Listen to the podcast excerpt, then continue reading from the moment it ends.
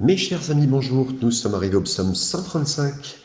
Après avoir vu cette longue série des 15 marches, entre guillemets, du Cantique des degrés, nous arrivons au psaume 135. Ce psaume 135 a été appelé pour certains louange pour le Créateur et le Rédempteur. Donc c'est ce qu'on, euh, c'est le nom qu'on pourrait lui donner en attendant bien sûr de mieux comprendre ce chapitre. Le psaume 135 est à noter parce qu'il utilise beaucoup d'autres passages des écritures hébraïques, c'est-à-dire de la Bible, bien sûr, l'Ancien Testament. Presque chaque verset cite des mots ou des idées d'autres passages de l'Ancien Testament, dont quatre psaumes différents, deux passages du Deutéronome, deux de Jérémie et deux d'Exode. Euh, et c'est bien sûr euh, Derek Kinner qui avait vu, bien sûr, et, démontré cette, cette vérité concernant ça. Donc chaque verset de ce psaume fait écho, citation, ou est cité par une autre partie de l'écriture. Ça veut nous dire quelque chose. Très simplement que même nos prières sont le reflet par l'écriture. On prie la parole. Alors on prie, il y a des gens qui vont être puristes, qui vont vous dire il faut prier exactement la parole ou l'idée. Et c'est Bien sûr, l'idée que nous veut garder, c'est le cœur, le cœur de Dieu en prière, parce que Dieu répond à sa parole, à sa prière, à sa volonté. Donc le lecteur sera frappé par les nombreuses allusions, ainsi que les citations directes à d'autres passages de l'Écriture. Et le résultat final de, de l'art de ce psalmiste, c'est la création inspirée. Elle se tient seule, et elle dépend bien sûr des autres écritures pour ses expressions poétiques, liturgiques et idiomatiques. C'est Willem van Gemeren qui euh, a vu bien sûr ce très bon point. Versets 1 et 2, le Dieu bon, créateur et rédempteur. Un appel à louer ce Dieu-là. Versets 1 et 2.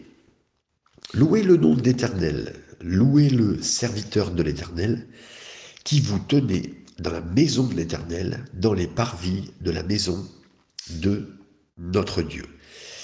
Oui, mes amis, l'Éternel, Dieu, euh, est la seule et le seul qui peut être loué.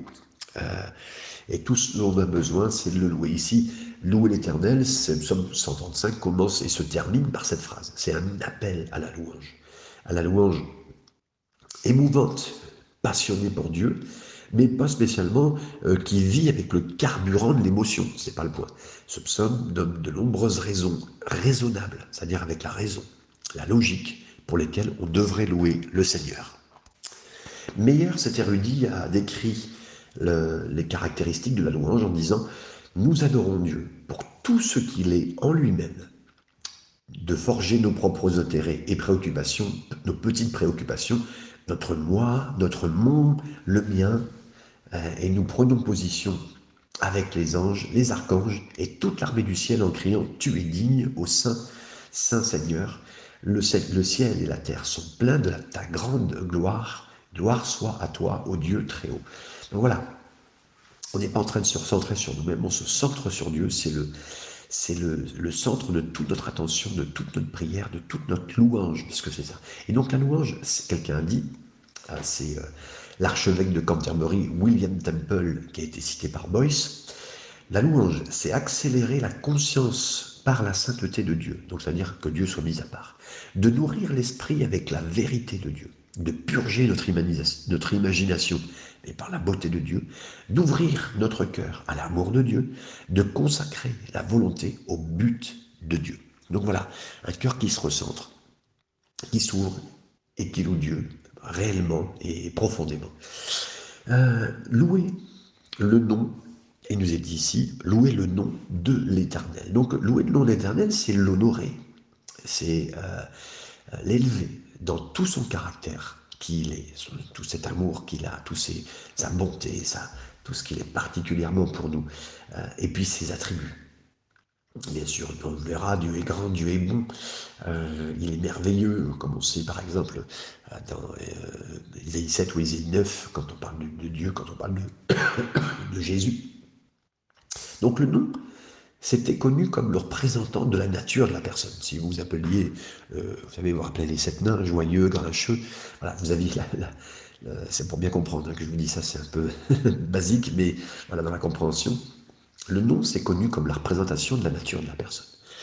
Bien sûr, donc là, louez-le, euh, serviteur de l'Éternel. Oui, oui, mes amis, c'est comme dans le psaume précédent, hein, le, psaume 134, le dernier des cantiques de gré, ça fait référence à tous ceux qui étaient les prêtres, des Lévites qui se tenaient dans la maison de Dieu, et pour les devoirs de sacerdotaux et, euh, du temple, euh, et voilà, c'était à eux de louer, et particulièrement, on le sait, un serviteur, servante de Dieu, à ce cœur qui doit être tourné beaucoup plus vers la louange, l'adoration du Seigneur parce que nous faisons ce travail pour lui. Et c'est une joie, c'est une adoration de dire Seigneur, je t'adore.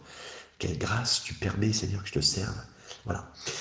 Il nous est dit dans le parvis de la maison, c'est la cour, la cour de la maison, la cour du temple de notre Dieu. Hein. c'est la, suite qu'il dit ici. Donc, on peut parler du peuple d'Israël en général, en tant que les fidèles. Mais eux, ils n'avaient pas accès à la maison de l'Éternel, ils n'avaient pas accès au temple. Seuls les prêtres pouvaient entrer dans le lieu saint l'homme commun, entre guillemets, hein, pouvait se tenir dans les, dans les parvis de la maison de notre Dieu. Mais là, c'est un appel à tous et à tout le peuple de Dieu pour le louer. Donc, précisément, dans les parvis, c'est des gens où ils avaient une place là.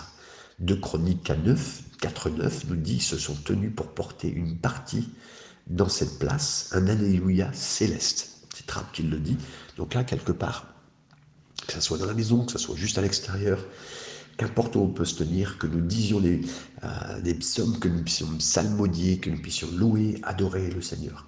Et le psaume précédent, bien sûr, il a salué principalement les, les Lévites qui avaient ce travail, la surveillance nocturne, et aussi cette grande et variée vue sacerdotale et laïque, c'est Kinner qui le précise. Notre Dieu signifie la possession, la communion dans la possession, l'assurance de la possession, le, plaisir en possession.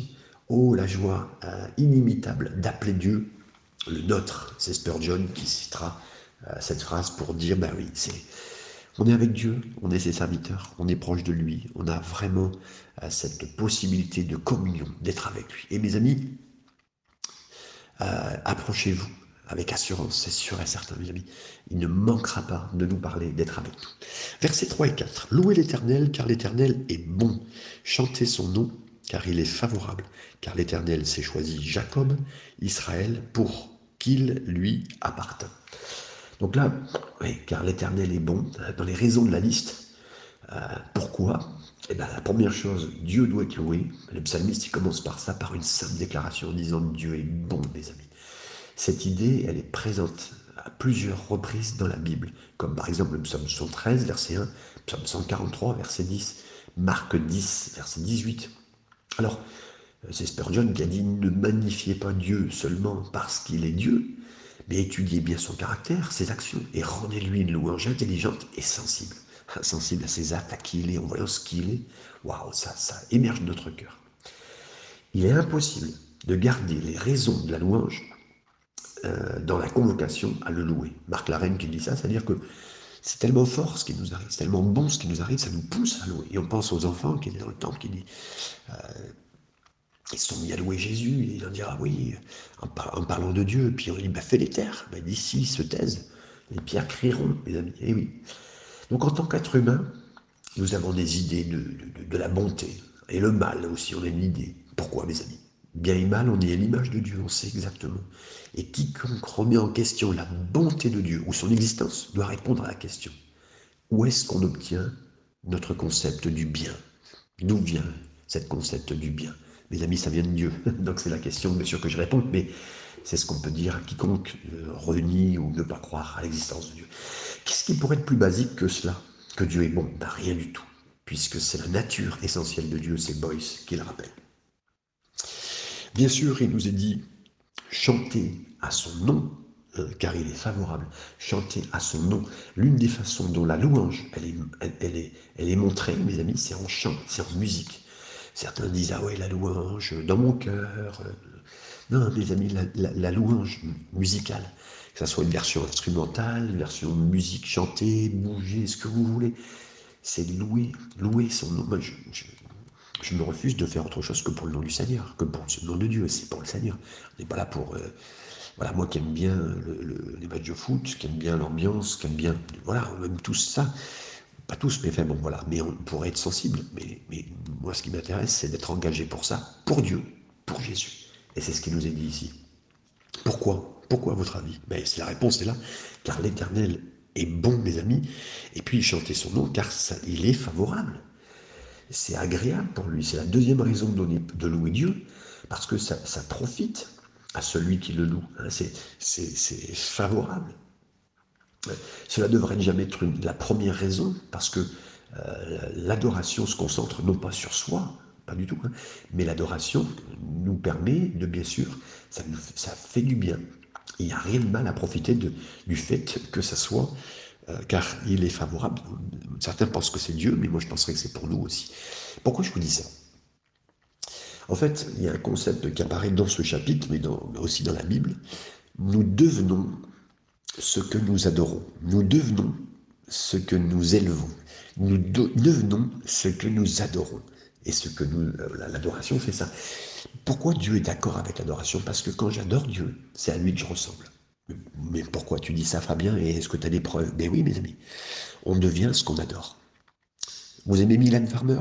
Pas moi du tout, pas moi. Mais si vous deviez aimer Mylène Farmer regardez les fans de Mylène Farmer, hommes ou femmes, ils vont lui ressembler. Vous aimez euh, Cristiano Ronaldo? Mes amis, allez voir. Euh, ceux qui supportent, ben, ils ont un maillot du Portugal, un maillot de son, équipe actuelle, un, poster de lui, et ils auront des mimiques ou une façon de faire qui lui ressemble. Euh, toutes les choses, on peut les retrouver dans ce domaine-là. Et les femmes, par exemple, anciennement Michael Jackson, vous avez connu, hein, pour ceux qui ont connu, on les retrouvait, ils avaient l'image, ils ressemblaient, ils avaient, voilà, on ressemble qui on adore. Et donc c'est pour ça, mes amis, oui, l'adoration, elle est essentielle, parce que j'adore le Seigneur, alors je vais lui ressembler. Donc l'adoration, elle est favorable, favorable pour nous. Et c'est tellement important parce que c'est un exercice que le ciel fait, déjà des anges, et celui qui est spirituel le fait. C'est tellement doux, c'est tellement délicieux. Par contre, pour d'autres, c'est une véritable notion de Dieu, euh, mais c'est pas une notion de Dieu importante. Pour eux, c'est comme un ennemi. Euh, c'est pas, pour eux, c'est comme de la musique lors de funérailles ou la trompette euh, qui résonne quand un juge ou un, roi rentre dans une pièce, ou ça amène aucun réconfort, même à une femme qui est en deuil ou à un prisonnier qui se sent coupable. C'est Trapp qui dit ça, mais c'est bien expliqué. Oui. Pour certains, ça fera tellement de bien. Et pour d'autres, ben, d'entendre ce ciel de louange parce qu'ils ne sont pas connectés à Dieu, ils ne veulent pas de Dieu. Alors ça fera comme de la musique de funérailles, c'est-à-dire triste bien sûr, ce, merveilleux chant continue en disant Car l'Éternel s'est choisi Jacob. J'aime ça. Euh, le psalmiste énumère la troisième raison pour louer Dieu parce que Jacob, et après il marquait Israël, c'est son trésor. Euh, bah, que vous disiez Israël, que quelqu'un gouverné par Dieu soit son trésor, ça se comprend. Mais que c'est choisi Jacob, le trompeur, ça me rassure.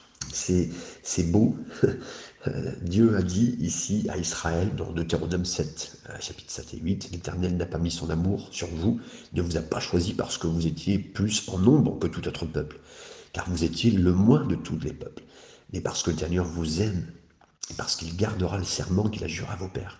Le choix, le choix de Dieu, c'est que euh, il a changé cet homme, Jacob, le supplanteur, le menteur, à Israël, le prince, celui qui est gouverné par Dieu. Et l'amour de Dieu, elle donne un nouveau nom et une nouvelle valeur à moi, à ma vie.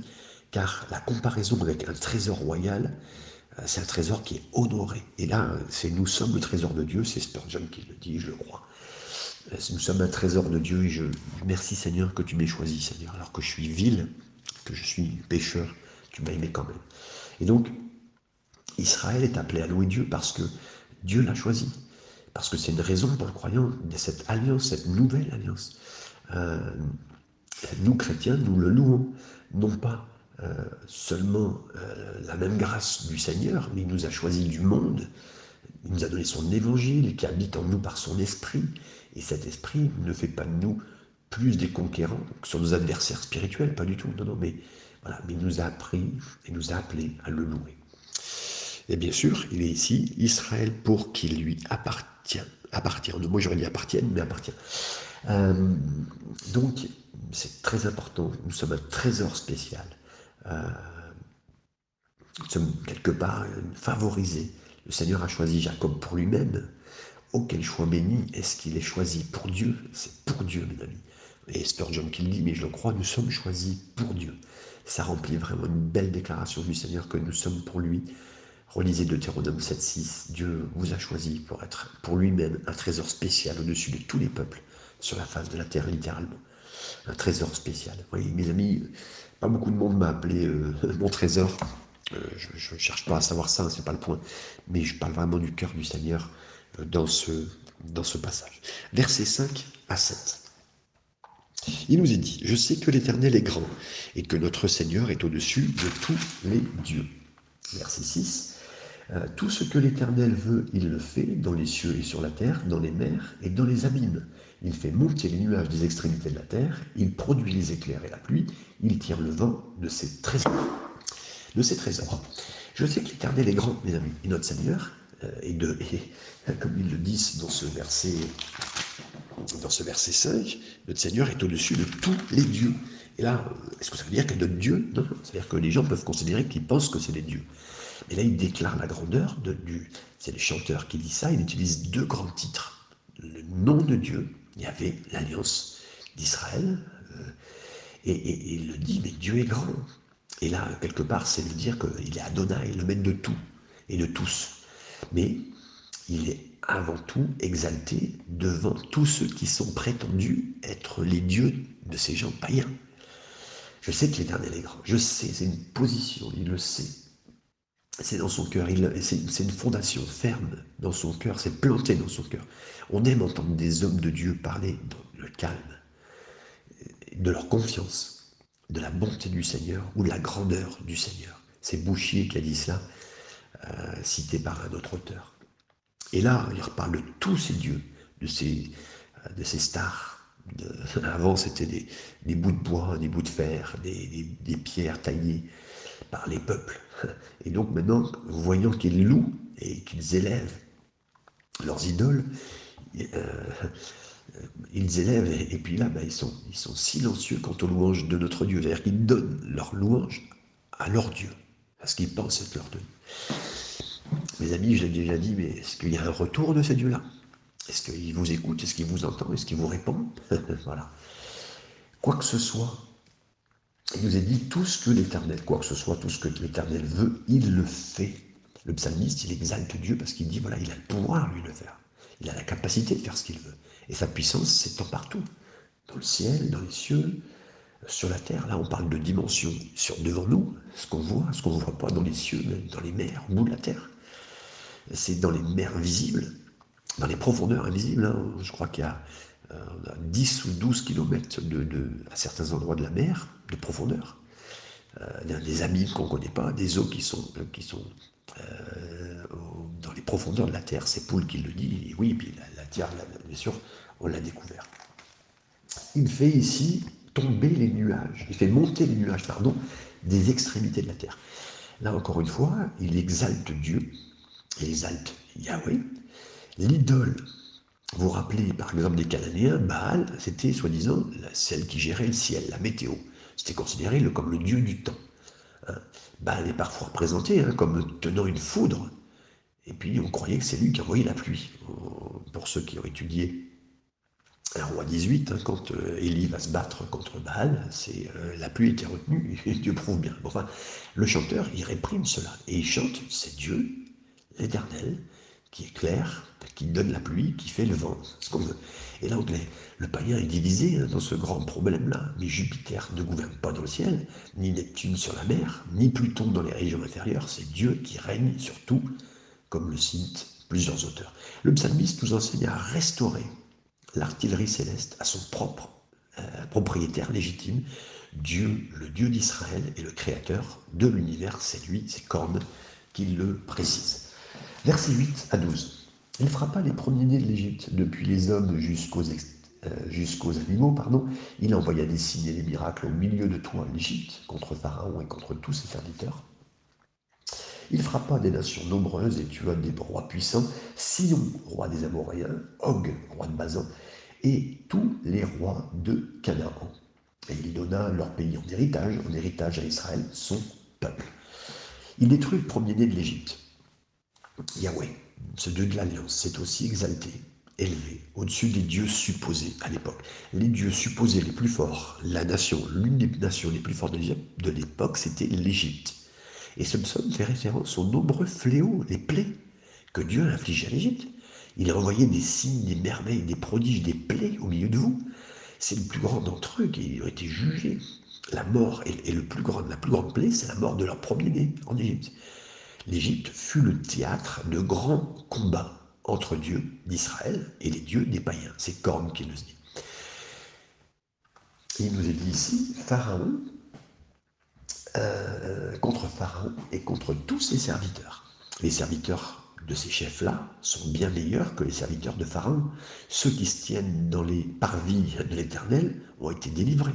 Mais les courtiers de Pharaon ont tous été frappés, car ils sont tous partenaires dans ces mauvaises actions. Et c'est encore une fois Spurgeon qui est cité, puisque vous savez que c'est l'un des plus grands commentateurs autour des psaumes, puisqu'il a écrit euh, les, trésors de David. Il a vaincu beaucoup de nations. Il frappa des nations nombreuses. C'est la même chose. Les serviteurs de, ces chefs, les pharaons et d'autres, euh, ont, vécu ça. Et, et une fois qu'Israël était libre de l'Égypte, Dieu a aussi montré sa grandeur sur tous les autres dieux supposés à vaincre, c'est-à-dire les nations, les puissants rois qui étaient sur son chemin, qui ont attaqué son peuple. Le, psalmiste n'est jamais fatigué de dire et de remontrer la confiance et le courage pour nous aujourd'hui des actes qu'il y a eu dans l'Exode et la conquête qui a été faite. C'est McLaren qui le dit. Oui, on se rappelle de tout ce qui a été fait. Et là, c'est important de se rappeler. Mes amis, c'est important de se rappeler de nos victoires que le Seigneur nous a données, nos victoires passées. C'est important de les noter, c'est important de dire oui, dès le début de ma, conversion, voici ce que le Seigneur a fait, voici ce qu'il a fait pour ma famille, il est capable, il a été fait. Ce qu'il a fait hier, il peut le faire encore aujourd'hui. Mes amis, si vous n'avez plus de témoignage à raconter, reprenez ceux du passé pour compter pour maintenant, pour le présent et pour l'avenir. Les choses à raconter pour le passé ne sont pas des, choses pour nous orner nous ou faire un, un, encadrement autour de nous pour faire quelque chose de spécial. Non, c'est pour nous aider à la foi.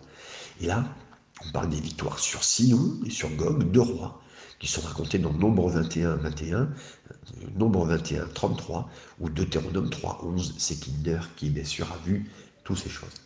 Donc ces deux rois ont été les premiers à s'opposer, ils ont été parmi les plus remarquables des adversaires, Sion et Gog. Euh, et bah, en tant qu'adversaires qui ont essayé de frapper, et dont l'objet spécial de ce chant, pour que les Israélites loyaux s'en souviennent. Et puis, il nous est dit, ben, ces rois puissants ont été tués, euh, tous les rois de Canaan, et puis on a donné, Dieu a donné leur, leur pays en héritage. Donc, Dieu a démontré sa grandeur sur tous les dieux, les dieux d'Égypte, les dieux des Cananéens. Ils ont vaincu ces royaumes en Canaan, et puis Dieu a plus donné la terre à Israël comme un patrimoine, comme euh, une valeur immobilière de quelque chose suite à ce qui s'est passé de génération en génération. Aujourd'hui, ils l'ont, mais c'est grâce à Dieu qui a fait ça. Et Canaan était donc l'héritage, parce qu'ils étaient l'héritage du Seigneur. Il leur a donné en fait parce que euh, bien avant, Dieu leur avait donné par promesse. Donc on s'en souvient, Dieu leur avait donné, donc ils l'ont eu. Verset 13 à 14. Exalté, euh, pardon, éternel, ton nom subsiste à toujours. Éternel, ta mémoire dure de génération en génération car l'Éternel jugera son peuple et il aura pitié de ses serviteurs.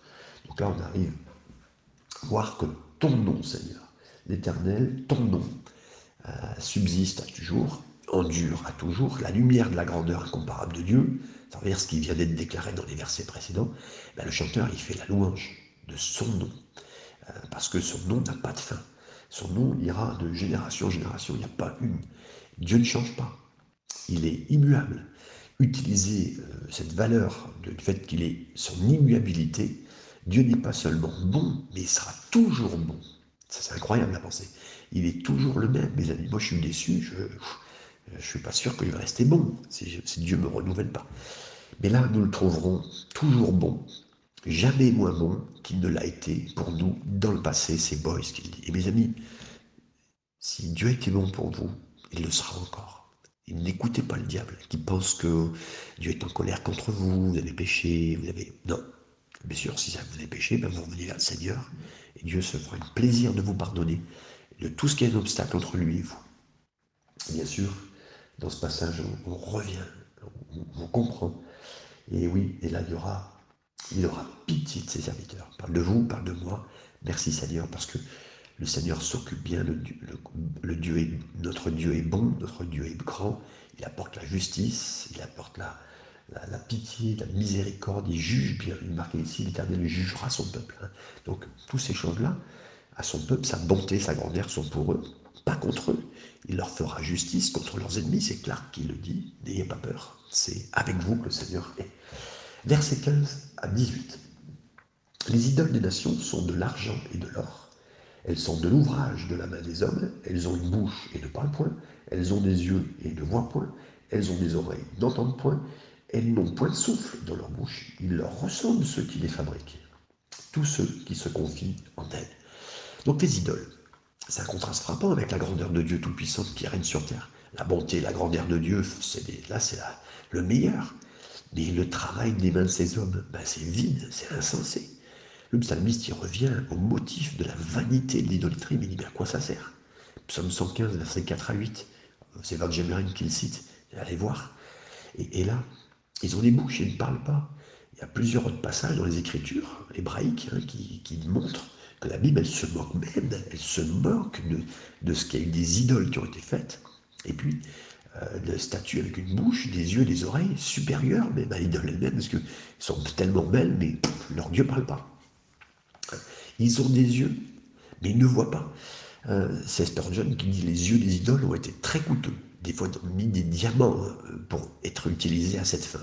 Mais de quelle utilité est cette dépense puisqu'ils ne voient rien Et oui, mes amis, et on pourrait le voir, beaucoup de gens dépensaient des, centaines de francs, des centaines d'euros, des millions de dollars, euh, et on pourrait voir des nouvelles même maintenant là, toutes ces monnaies, euh, la crypto-monnaie, mais il n'y a rien qui se fait, mes amis.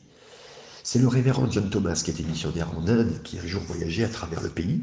Il a vu un grand nombre de personnes vers un temple, un temple avec euh, des idoles. Il s'approche d'eux, les portes étaient ouvertes, alors il marche dans le temple, il voit une idole qui s'élève là, et il va avec audace vers elle, il lève la main, il demande le silence. Et il met ses doigts sur les yeux.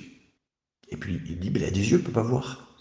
Puis après, il dit, regardez, il a des oreilles, mais il ne peut pas entendre. Puis après, il dit, il a un nez, il ne peut pas sentir. Et puis il touche les mains, il dit, il a des mains, mais il ne peut pas gérer les problèmes. Puis après, il regarde, il dit, il a une bouche, il ne peut pas me parler. Et puis, il n'a pas de souffle non plus dedans. Et puis, euh, les gens le regardent. Il y a des, personnes de l'Inde qui sont là, qui s'approchent, tout surpris. Puis un vieux, un, vieux Brahme, une de, ces euh, personnes très connues qui vient, qui est convaincu par la folie de ce qu'il a fait et de ce que M. Thomas a dit, et crie bah, Il a des pieds, il ne peut pas s'enfuir. Et tout le peuple crie, ayant honte de leur stupidité, puis ils quittent le temple et rentrent chez eux. Ça a été cité bien sûr dans le, justement les études qu'a faites euh, les trésors de David par Spurgeon. Et oui, mes amis, il, nous est dit ici que ils n'ont pas de souffle. Et tous ceux qui se confient, tous ceux qui se confient en elle, ben, ils leur ressemblent. C'est ce que je vous dis. Tous ceux qui l'adorent, ceux qui la fabriquent, ben, ils leur ressemblent. Tu adores, tu vas leur ressembler à ce que tu adores. Et euh, voilà, et, notre adoration est tellement pour le Seigneur, c'est à lui que nous voulons ressembler, c'est à lui. Et puis, ceux qui les font ce comme eux, ben oui, c'est toujours vrai que l'homme devient comme, comme son Dieu à lui, entre guillemets. Il se rapproche de son caractère, de son comportement, de ce qui à lui rend, à qui il rend hommage. Morgan qui dit ça.